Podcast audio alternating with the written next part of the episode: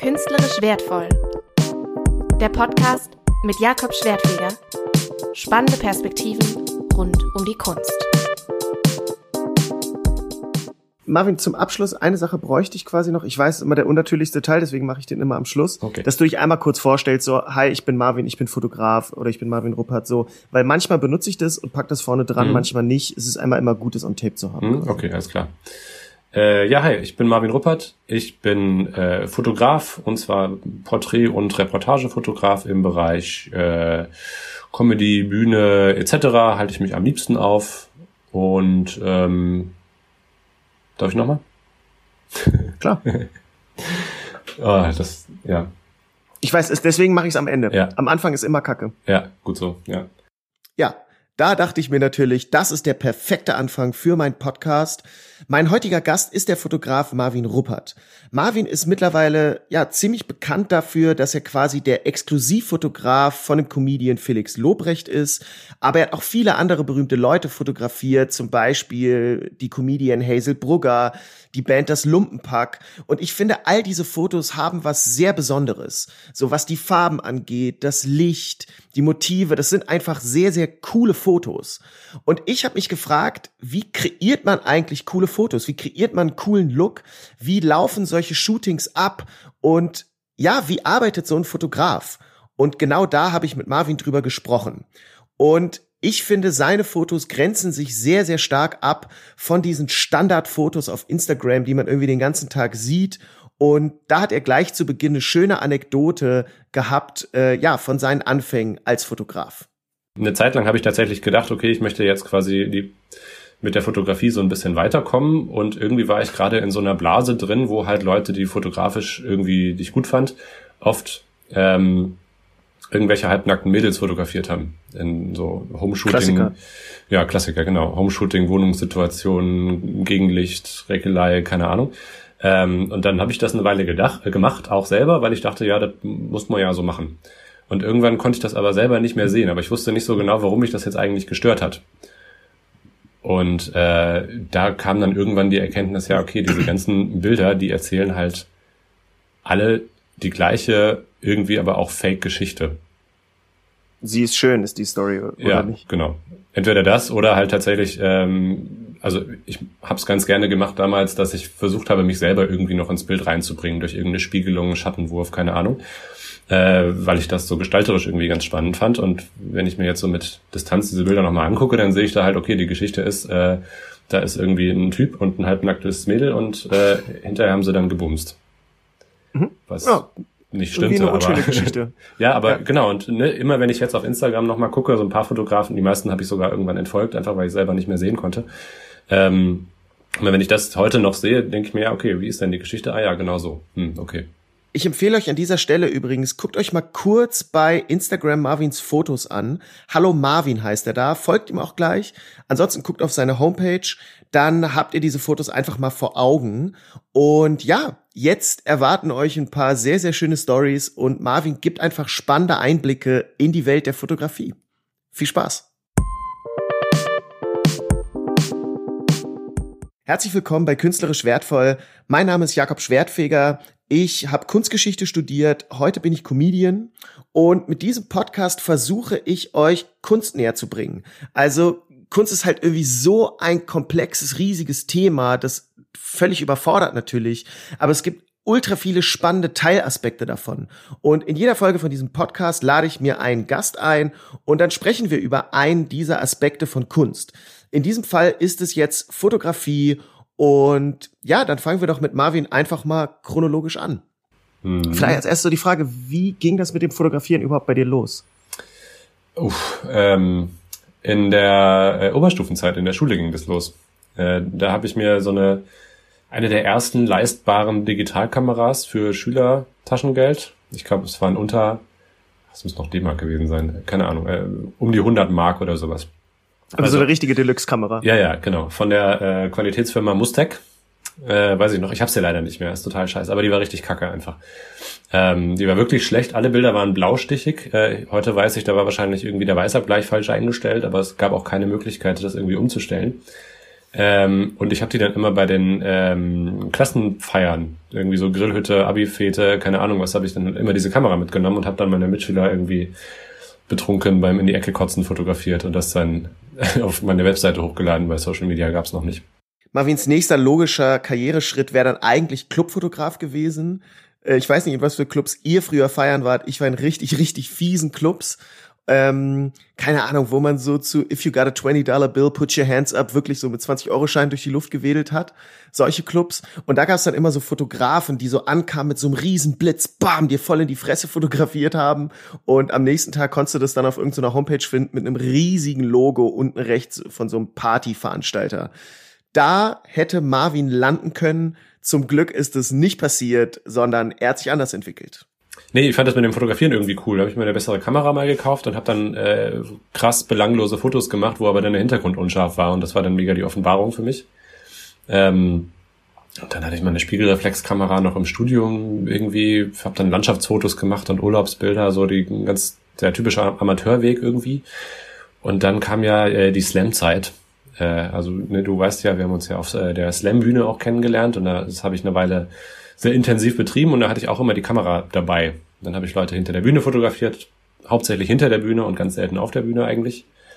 Ähm, und dann hat sich das so ein bisschen verselbstständigt. Ich habe vor acht Jahren angefangen mit Poetry Slam und Marvin da schnell kennengelernt, weil wir viel zusammen durch Hessen getourt sind. Er war selber auch aktiver Slam-Poet und ähm, ich habe mich immer voll gefreut, wenn er da war, weil er halt die Kamera mit hatte und einfach coole Fotos von einem gemacht hat. Also das wären so Fotos, die man super auf Tinder oder benutzen könnte oder so als Profilbilder bei Instagram, weil da wirklich der Eindruck entsteht, man würde so ein richtig interessantes Leben führen. Äh, das konnte Marvin einfach damals schon gut festhalten. Warum fotografierst du überhaupt so gerne Menschen? Weil ich habe äh, früher auch fotografiert. Mhm. Äh, ich habe dann immer irgendwie so abstrakte Form in der Natur oder keine Ahnung, weißt du, dann war da so ein Schiff und irgendwie so so verschiedene Metallschichten übereinander mit so Nägeln, da habe ich so abstrakte, mhm. dass es aussieht wie so ein abstraktes Bild, sowas habe ich fotografiert ähm, und hatte auch lange eine ziemlich niedrige Meinung von Leuten, die Leute fotografieren, weil ich immer dachte, ja, gut, dann mach halt 20 Fotos von meinem Gesicht, auf einem werde ich schon halbwegs okay lächeln. ähm, ja. So lange drum rumgelabert. Die Frage, warum fotografierst du so gerne Menschen? Auch das ist, glaube ich, mal wieder mit einer, mit einer Erinnerung von früher verknüpft bei mir. Ähm, ich war mal auf Klassenfahrt in, äh, in, äh, in Frankreich und hatte so eine ähm, Wegwerfkamera dabei. Also das war deutlich bevor ich selber angefangen habe zu fotografieren.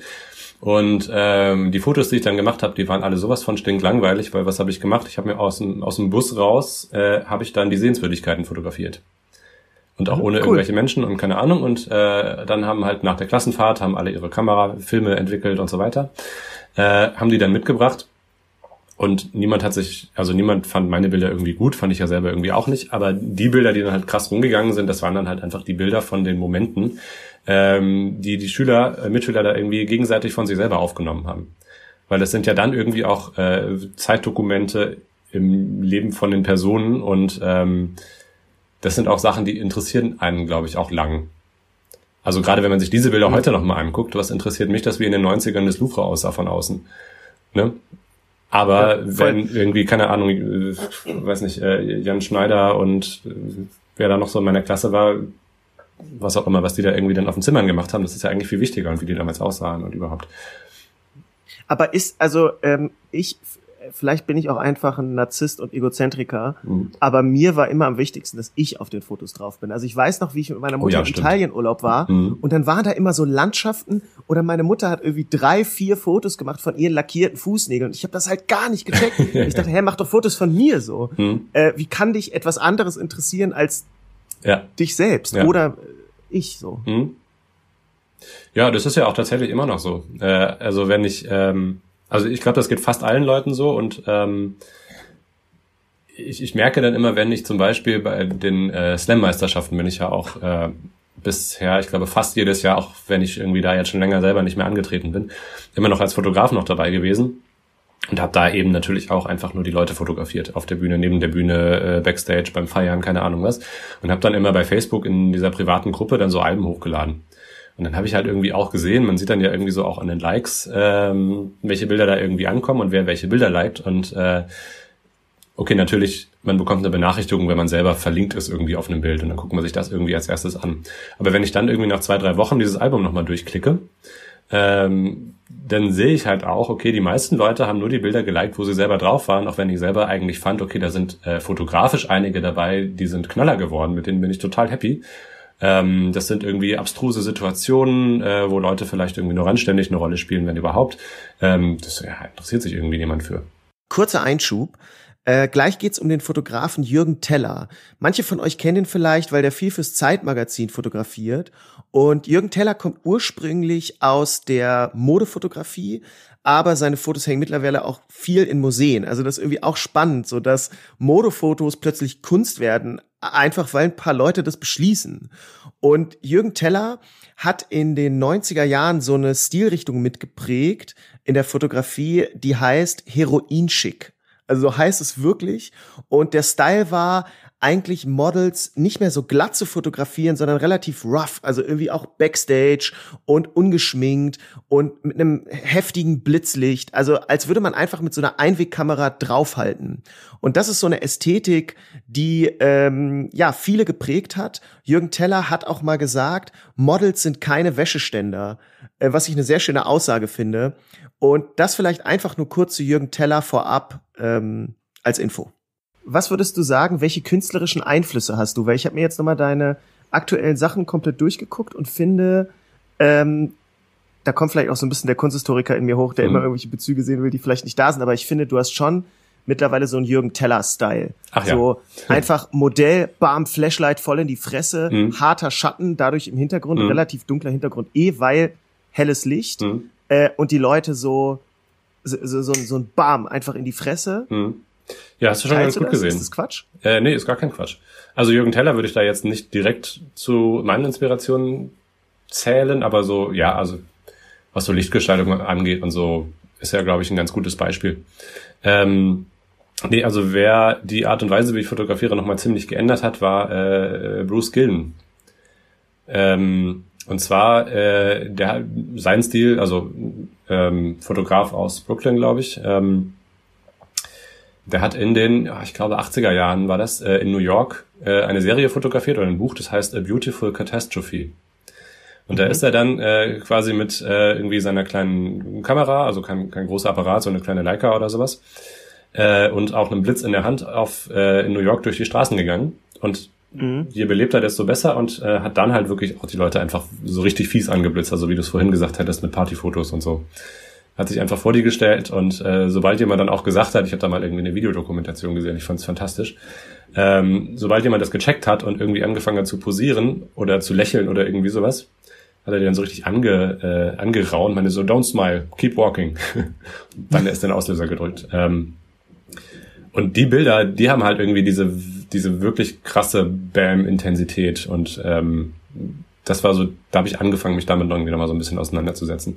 Welche Persönlichkeit muss man mitbringen, um gut Menschen fotografieren zu können? Ähm, ich glaube, das ist, das ist ganz unterschiedlich. Das kannst du nicht pauschal beantworten. Es kommt auf die Menschen an, die fotografiert werden, glaube ich. Ähm, und je nachdem, was das wiederum für Leute sind, brauchst du halt als Fotograf entweder so eine Persönlichkeit, dass du total den Hampelmann machen kannst und ähm, die Leute irgendwie total, ähm, ah, wie heißt das, äh, animierst, äh, nochmal irgendwie über sich selbst hinauszuwachsen vor der Kamera und vor den Leuten dann auch irgendwie total den Clown machen und so. Bei manchen ist es das. Äh, ande, für andere Leute musst du eine total ruhige Person sein, damit die irgendwie vor der Kamera erstmal entspannen, dass irgendwie die diese unwirkliche und für viele ja auch irgendwie aversive Situation und für mich übrigens ganz genauso. Ich finde es furchtbar, vor der Kamera zu stehen. Ähm, mit dieser Situation erstmal irgendwie klarzukommen. Ähm, also, und ich finde, das sind eigentlich zwei relativ gegensätzliche Persönlichkeiten, die auch wenige Leute überhaupt irgendwie vereinen können. Und deswegen, also ich merke es bei mir halt auch so mit manchen, also ich bin tendenziell eher so der Ruhige. Mhm. Aber äh, das ist nämlich lustig, weil ich hätte dich auch eher als, oder ich kenne eher deine ruhige Seite. Hm. Ich finde, du wärst ein wahnsinnig guter Einbrecher. Also man bemerkt dich irgendwie oft nicht ja. und du, du hast so eine, ohne creepy zu sein, schleichst du dann so um einen rum und du könnt, du wärst auch ein guter Spion. Du kannst irgendwie mhm. einfach so verschwinden, mhm. ohne dass du unscheinbar wärst. Aber du, du schaffst es, mhm. ähm, nicht aufzufallen, während du einen fotografierst. Mhm. Ähm, und da habe ich gedacht, ist das nicht eben auch ein Teil von Persönlichkeit, den man mitbringen muss oder eine, eine Art, die sehr hilfreich sein kann? Ja, das, das auf jeden Fall, klar. Ähm, aber ich war neulich noch mal so ein bisschen baff, da habe ich hier mit den ähm, Stand-Up 44 Jungs, äh, diese äh, Comedy, äh, Comedy Gang um Felix Lobrecht, äh, da ein paar Veranstaltungen fotografiert und habe mir halt gedacht, naja, okay, gut, ich bin oft dabei, die kennen mich. Ähm, die wissen auch, die Fotos werden hinterher gut. Ich kann jetzt auch mal so ein bisschen rumexperimentieren. Und dann habe ich eben tatsächlich den Bruce Gilden gemacht. Also habe mir einen Blitz in die Hand genommen und habe dann einfach äh, Backstage, also es war Open Air, ähm, Backstage draußen bin ich halt dann irgendwie rumgeturnt und habe den dann wirklich einfach so den Blitz ins Gesicht gehalten, abgedrückt und keine Ahnung und habe dann gesagt, okay, ich, ich nerv euch jetzt einfach heute mal ein bisschen so, ich mach das jetzt einfach mal. Und selbst da haben die irgendwie gemeint, so ja, nö, ist eigentlich voll entspannt. Also das heißt, du wolltest Leute stressen, aber sie haben sich nicht gestresst gefühlt. Ja. Aber das Licht ist spannend, ja. Ich finde Marvins Fotos bestechen vor allen Dingen durch eine Natürlichkeit. Und da hat mich interessiert, wie kreiert er das? Weil mir ist natürlich völlig klar, diese Fotos sind gestaged und inszeniert, aber sie wirken eben so natürlich. Ähm, und ich kenne das so ein bisschen von mir mit der Comedy, äh, weil ich auf der Bühne immer versuche, Geschichten so zu erzählen, als würden sie mir gerade einfallen. Dabei ist alles komplett durchgescriptet. Und ich mache das zum Beispiel, indem ich einfach mir ein Mikro nehme ohne Kabel und zigfach diese Geschichte erzähle und in meinem Zimmer auf und ablaufe, was eine mega weirde Situation ist. Und Marvin hat erzählt, er kreiert Natürlichkeit, indem er Musik anmacht beim Shooting, indem er auch fotografiert in den Pausen, quasi wenn sich die Modelle entspannen. Und er kennt da aber auch noch andere Wege. Es gibt so ein paar Tricks, wie man Leute zum ehrlich Lachen bringen kann.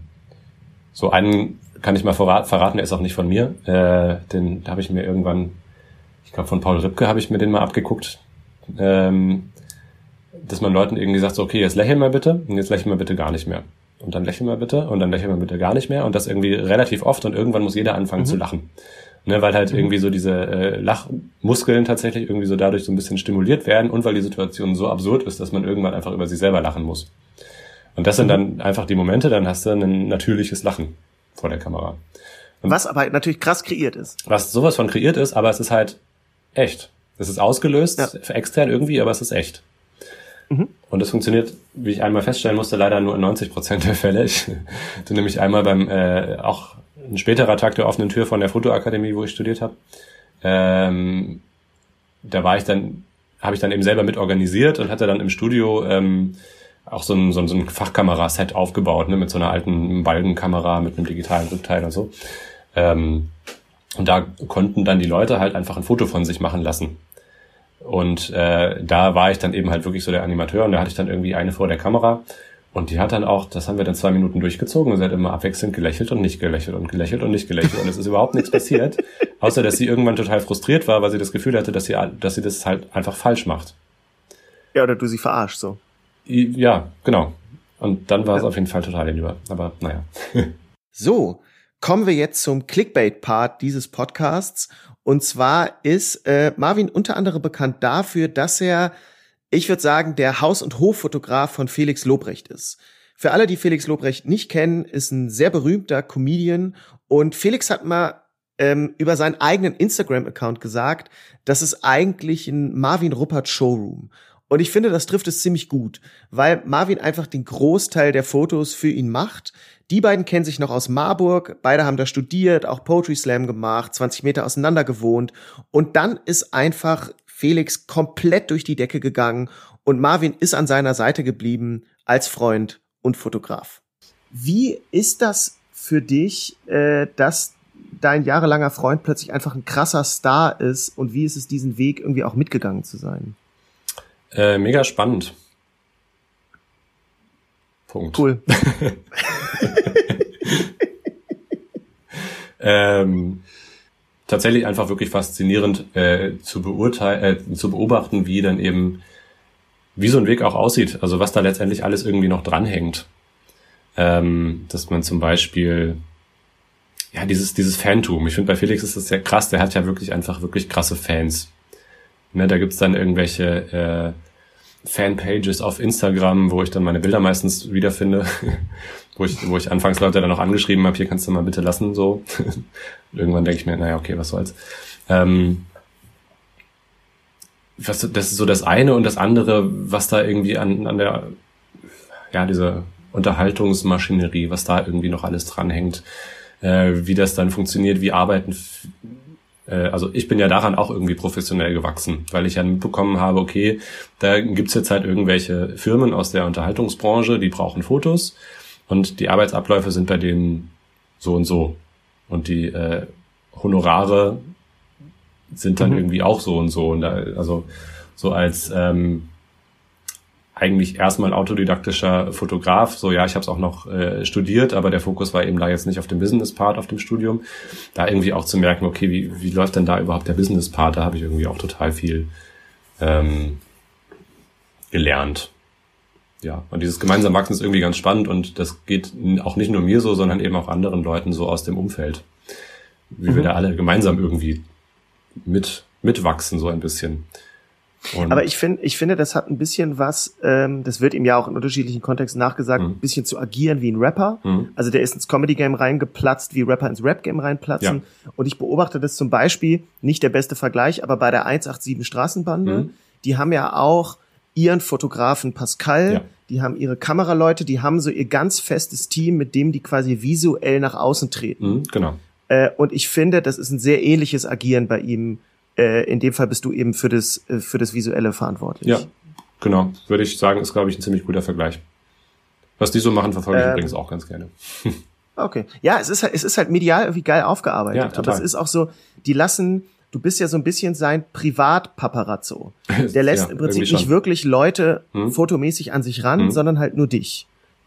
Wie gut lässt sich Felix fotografieren? Extrem gut, tatsächlich. Äh, ja? ja, also der macht es dann wirklich leicht.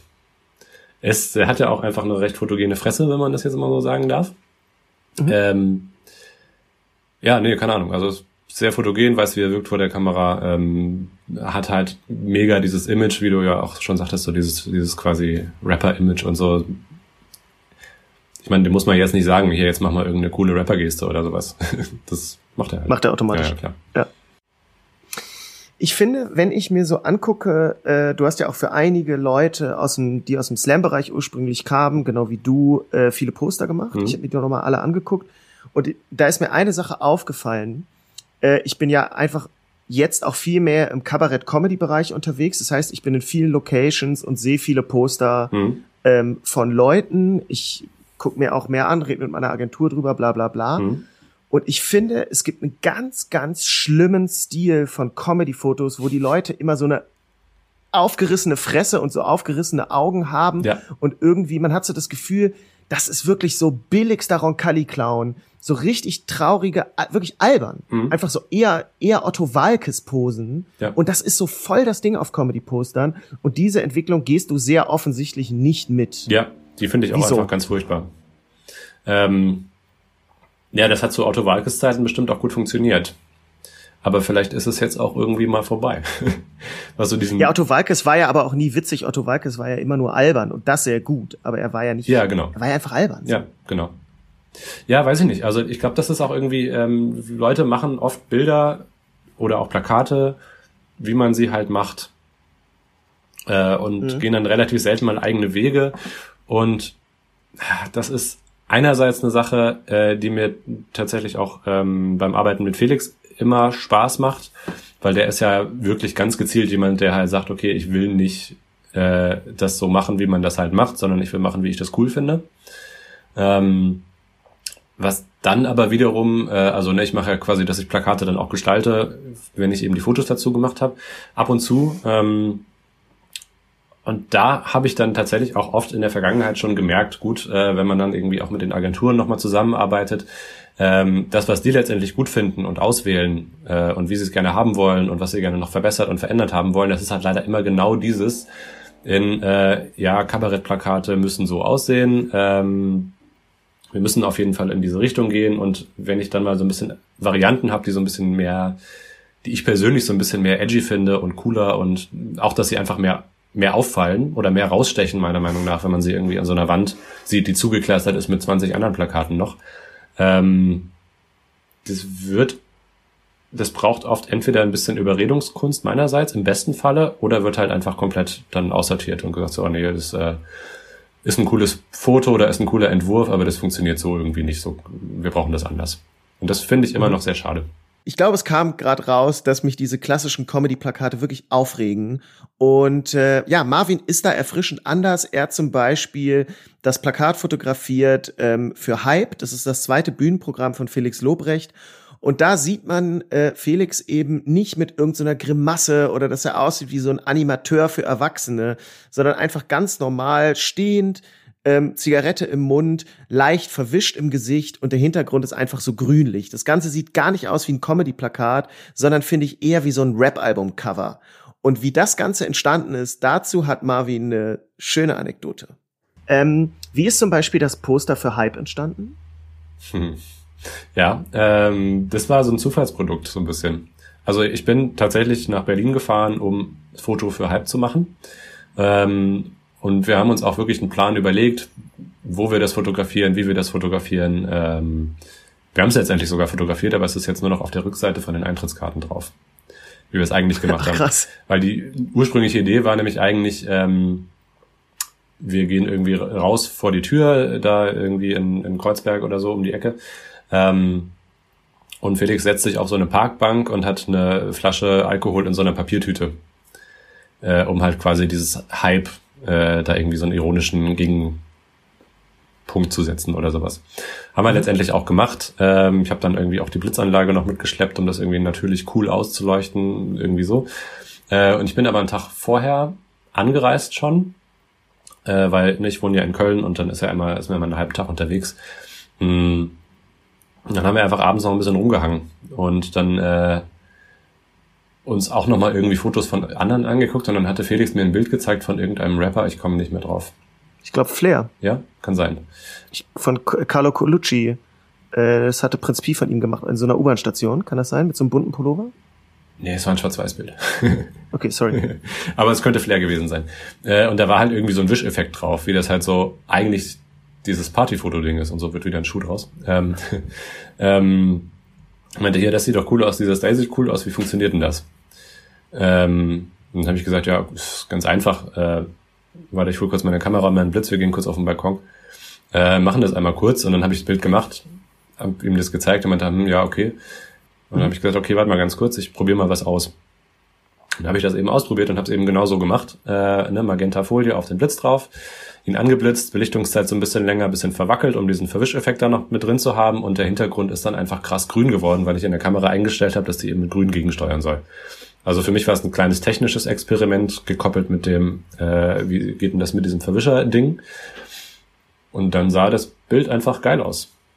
Dann haben wir noch ein paar gemacht, haben am nächsten Tag trotzdem das Shooting noch so gemacht, wie es geplant war, aber haben dann auch relativ sofort gesagt, okay, lass uns doch das von gestern Abend nehmen. Das ist doch, das ist doch geil. Das war zum Abschluss ein spannender Blick hinter die Kulissen. Wir sind nämlich hier am Ende dieser Podcast-Folge angelangt. Äh, ich hoffe, es hat euch gefallen. Ich hoffe, Marvin konnte euch ein paar neue Perspektiven auf das Thema Fotografie eröffnen. Folgt ihm auf jeden Fall auf Instagram. Schaut euch seine Sachen an. Das ist sehr sehenswert. Und von meiner Seite aus auch noch der Hinweis, ich habe ein Bühnenprogramm, das sich viel mit Kunst beschäftigt. Ich versuche nämlich Kunst und Comedy zusammenzubringen, wo man vielleicht erst denkt, äh, das passt irgendwie nicht zusammen. Äh, doch, glaube ich schon. Ich glaube, man kann Kunst auch mit Humor vermitteln. Und äh, schaut da gerne auf meiner Homepage nach Terminen, holt euch Tickets und ansonsten hören wir uns in zwei Wochen zur nächsten Folge von Künstlerisch Wertvoll. Bis dahin. Ciao. Das war Künstlerisch Wertvoll